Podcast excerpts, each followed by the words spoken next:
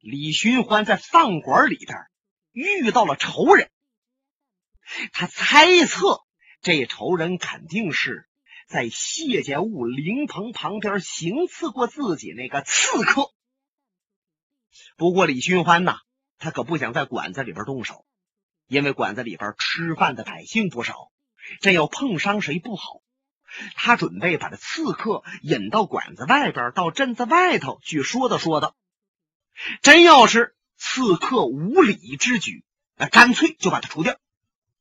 李寻欢到了单间跟前，用手一挑帘子，往里一看，哎呀，原来如此！他这心呐，着实一惊。那说李寻欢是大智大勇。见过大世面的人，怎么还能够吃一惊呢？里边坐这刺客是谁呀？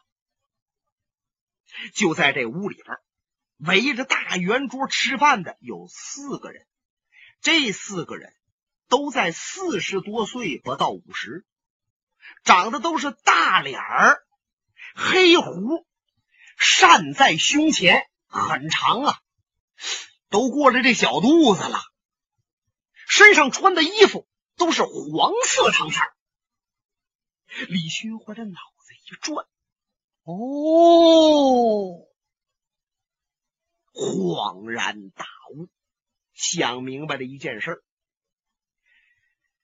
原来李寻欢在前日和那刺客相斗的时候，他就感觉到那个刺客轻功太好了，忽前忽后，忽左忽右，围着自己转。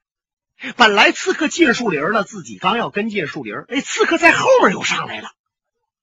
本来自己要奔后面来，哎，左面又出来了，奔左面右面又出来了。当时以为这刺客轻功太高了，江湖上也别说没人能比得了，那是空前绝后。因此，咱得赶快跑。哎，李寻欢呢就跑了。现在一看。原来这刺客不是一个人，而是四个人，穿的衣服一样，个头差不多，模样差不多。夜晚当中又是月黑头，刷刷刷，揉揉揉，那么乱打乱战，没看清他们怎么回事才误以为是一人。李寻欢自己骂自己，打了一辈子的雁，让雁牵了眼了。不然的话，那天晚上自己能先上树逃跑吗？瞧着他们四位，李寻欢确实吃惊。不过他马上稳住心神，抱了抱拳：“朋友，贵姓大名啊？”这四位你看我，我看你，挨着李寻欢不太远。就这个黄山人站起来了。冲李寻欢还礼抱拳，李探花，我们是谁？你不必问了。可是我差点死了，我得弄明白谁使我一场虚惊啊！呃，李寻欢，如果我们想和你动手，我们不怕你，无论是在这儿还是到外边。我们都可以过招，可是现在我们有别的事情。如果你想和我们比武的话，以后我会找到你的门上。嗯，忽然间，李寻欢脑子呀就想起了一件事，什么事呢？最近听说在江湖上崛起了一个帮派，叫金钱帮。那金钱帮的总帮主就是武林道名列第二的上官金鸿。据说上官金鸿就喜欢穿黄色的衣服，莫非这四位是他手下的人？李寻欢想到了上官金鸿，立刻又谨慎不小。好吧，既然四位不愿报名，也不打算现在要我李寻欢的命。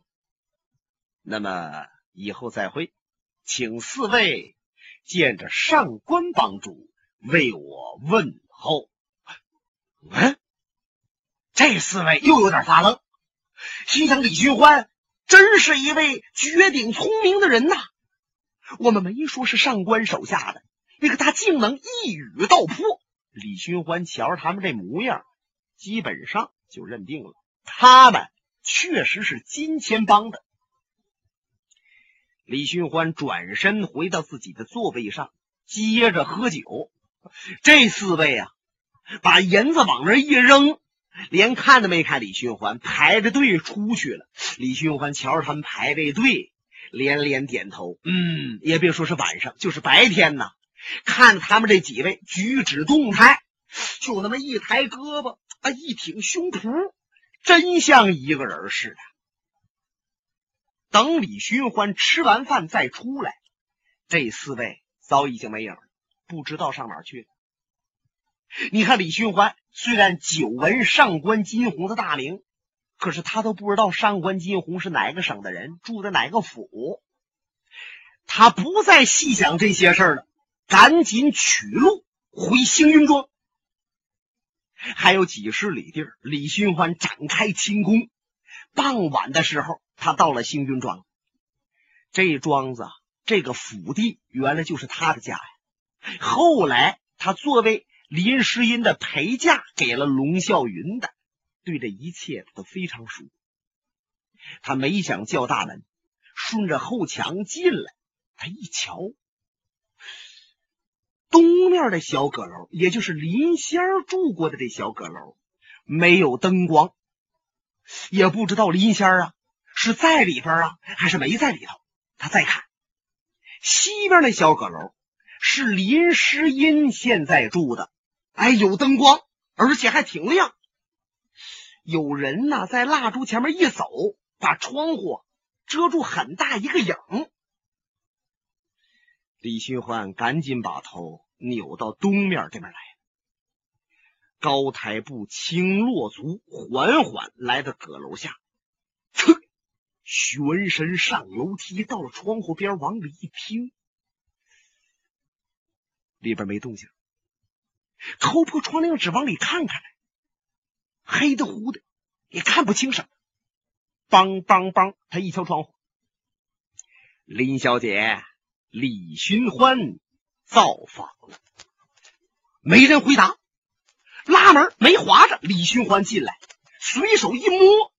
火石在旁边，啪把蜡烛点着，全屋看遍，哪有林仙儿的踪迹呀？要不林仙儿这个女子也是个机灵鬼、透亮本儿啊！他就料定李寻欢把别的事儿放下，也得回来找他。哎，他提前呢走了两天了，李寻欢扑空了。可是李寻欢想，林仙儿能不能在诗音那屋？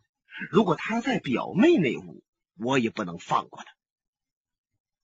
想到表妹李寻欢的心呢，就像拿锤子砸了一下。唉，不敢往下多想。出了屋，关上门，下楼梯奔西面来。来到阁楼下，他都有点犹豫，自己是进去还是不进去？如果林仙在里头，我要捉林仙表妹诗音，她要拦我。我应该怎么向她解释？我解释说林仙是梅花道，她能不能相信？如果她不相信，要帮林仙那我可就难办了。李寻欢想着，缓缓的上楼梯，来到窗户边他轻耳往里边一听，就听林诗音和那龙小云正在闲谈呢。听着龙小云问。娘啊，我爹怎么出去这么多天还不回来呀？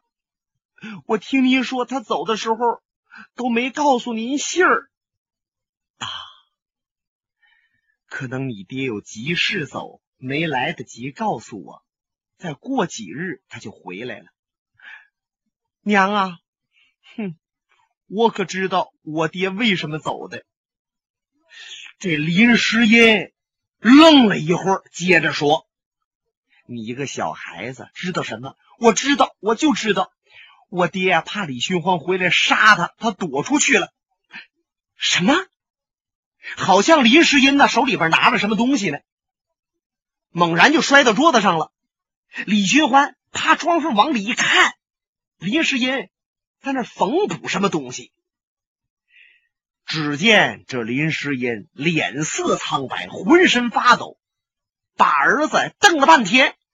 这龙小云赶紧拉住他母亲的手：“娘啊，我说错了吗？说错了你也别怪我呀。”小云，以后大人的事儿你不要管，更不许胡说八道。好了，回到你的屋睡觉去吧。哎，娘，我去睡觉，你也早点歇着。这两天啊，你身体就不好。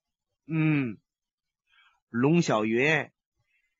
转身奔自己的那个卧房去了。林师爷还想接着缝衣服，可是脑子乱了，缝不下去了。一会儿想到龙啸云，一会儿想到李寻欢，他心乱如麻。忽然间，就听着这个窗户外边有人咳嗽。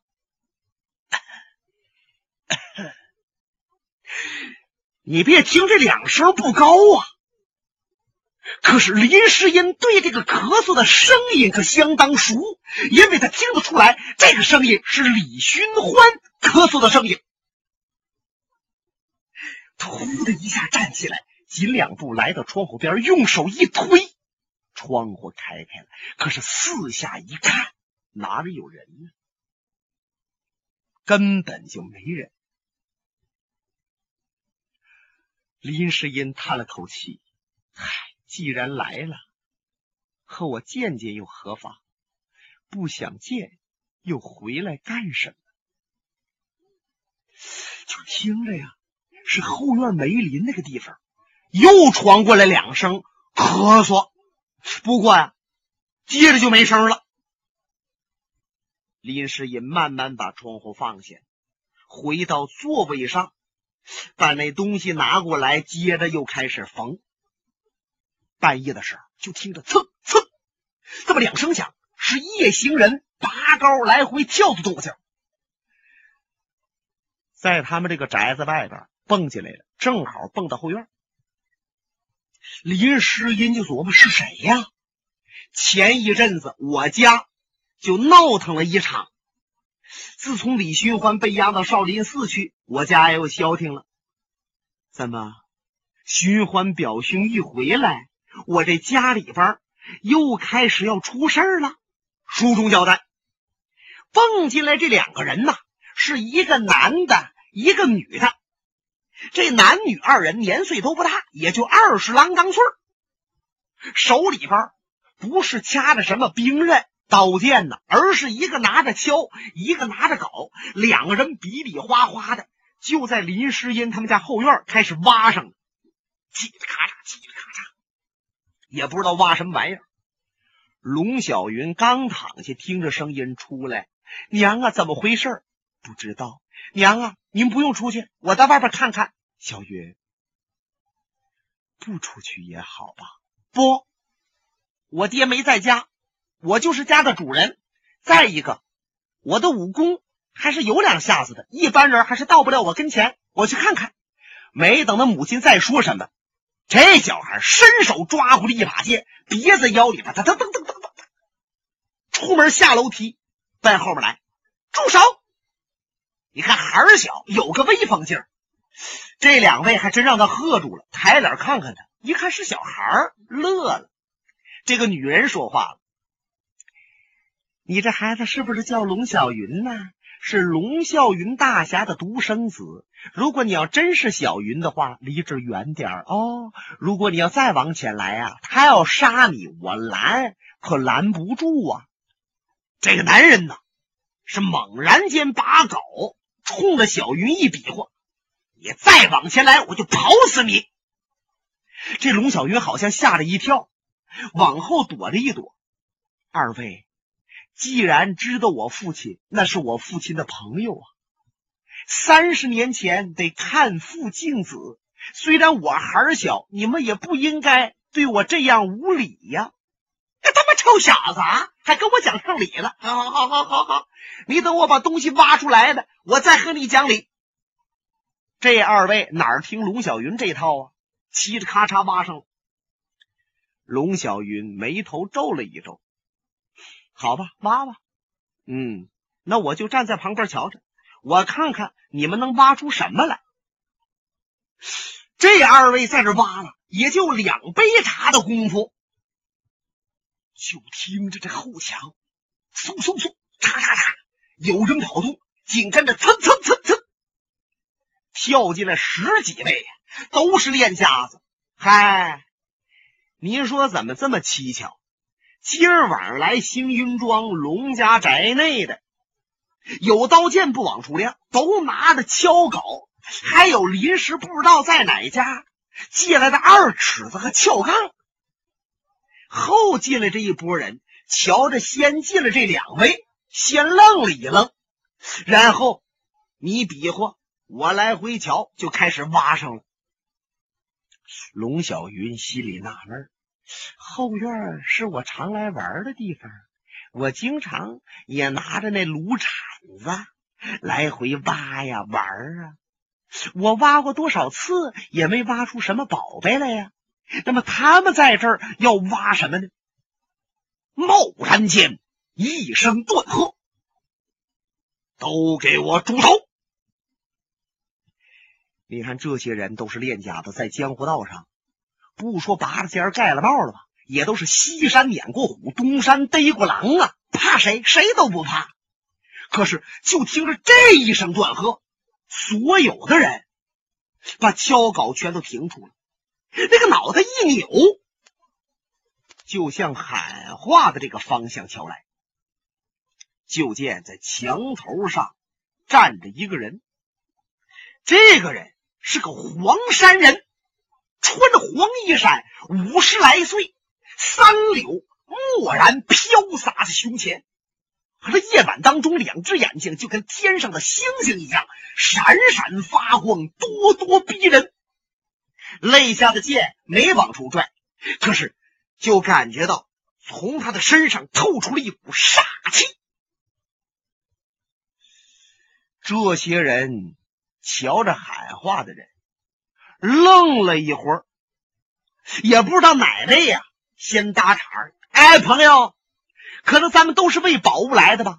谁有缘分，谁挖出来宝物；没缘分，到时候分一点呗。你何必让我们都住手呢？保家，我是奉命而来，让你们都住手。如果哪一位要再不从，可能就要横尸当场了。你说这黑灯瞎火的，这位这么一说，瘆得老的，紧跟着这位从怀里边就抓出了一把大钱儿，不知道是现在万历年间流通的呀，还是老大钱儿。就这大钱儿啊，他随手往上一扔，再往下一落，抓在手里边。您就听吧，拿着敲镐的这些练家子，乒乓扑当啷，把这敲镐全都扔了，就哆嗦上了。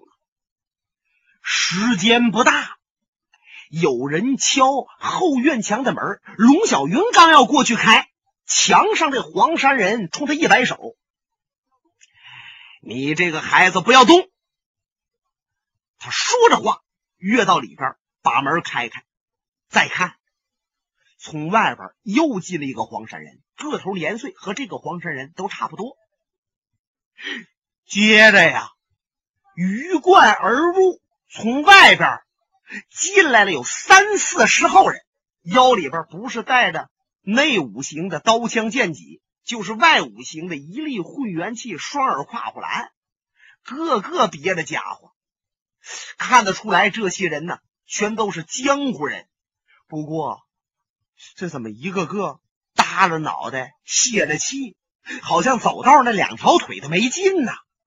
这几十人被。来的这个黄山人领着，来到先挖坑的这两伙人的跟前，一摆手，告诉他们都站好了，都站齐了。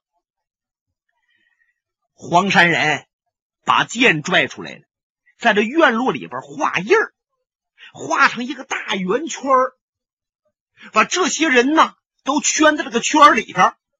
这个时候，在那个院子外边，蹭蹭。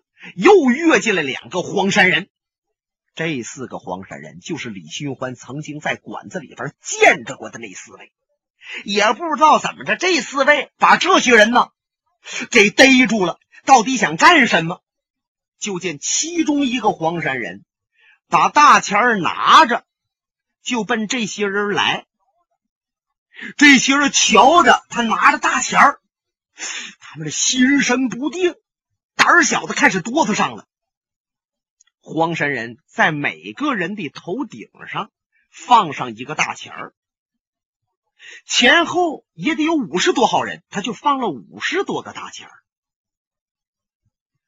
他用手一指：“各位，你们明白我金钱帮的规矩吧？只要金钱落地，那可就不好说了啊！那是金钱帮什么规矩？”他们如果要降住哪个人，把这个大钱往对方脑袋上一放，你别动。你要如果动的话，大钱落地了，你这个人脑袋就得掉下来。如果说他给你放上大钱，你不动，别人想杀你，他们还予以保护。这就是金钱帮的一条规矩。这些人全都清楚，还不敢点头，一点头怕大钱掉下来呀。反正比划着那个意思，我们都明白了啊。这四位黄山人不再说什么了，也不动了。他们四个呀都不答话，好像等着什么，等着什么人。又过了有那么两三刻钟，后院门那儿传来脚步声。龙小云眼睛尖的，他一看来的是个老头，个不高，枣胡脑袋，带尖儿啊，有几根头发在上边挽着，也不知道用什么别着的，还发亮。看来呀是个钢签儿。只见这老头一条胳膊，左胳膊没有，在这腰里边别着个大铁拐。这大铁拐。正好是六十二斤半，一千两啊！一般人你拿都拿不动，比划两圈累趴下了，还能打别人吗？可见这位是臂力过人。他也是穿的黄衣衫，可是他这黄衣衫就在这领子边上，还有两道黄杠。哎，可能就是他与那四个黄衣人。有不同的区别之处，或许身份比那四个高，资格比他们老。只见这四个人呢，赶紧向前一躬到地：“老人家，您来了。”嗯，这些人都聚到这儿来了吗？啊，差不多。他们都是这两天赶到这儿来的，估计着呀，都是为那宝物来的。现在我们把大钱都给他放好了。他们不敢轻举妄动了。嗯嗯嗯嗯，这老头子点了点头，然后奔龙小云过来。嘿嘿嘿嘿嘿孩子，龙小云吗？老人家正是弟子。嗯，好乖哟。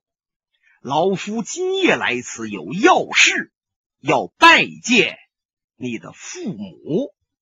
啊，实在对不起前辈，我父亲在前些日他出去办事不在家。哦，你父亲不在家，母亲在家吧？嗯，母亲在家。说着话，小云还回头瞧瞧小阁楼。那就好，你就回楼上告诉你母亲有客人前来造访。小云满脸带笑，摇了摇头。前辈呀，不是弟子不去通禀，实是家母近日身体欠安，恕不能相见。嗯，小孩子这么点儿，口气如此之硬，算了，我直接上楼。啪，用手一扒拉龙小云，小云能架住他的一扒拉吗？小腿往旁边一咧，去，他噔噔噔噔噔噔。就要摔倒，也不知道从哪儿就出了一个人，伸手把龙小云就给扶住了。小云抬头一看，啊，原来是李寻欢。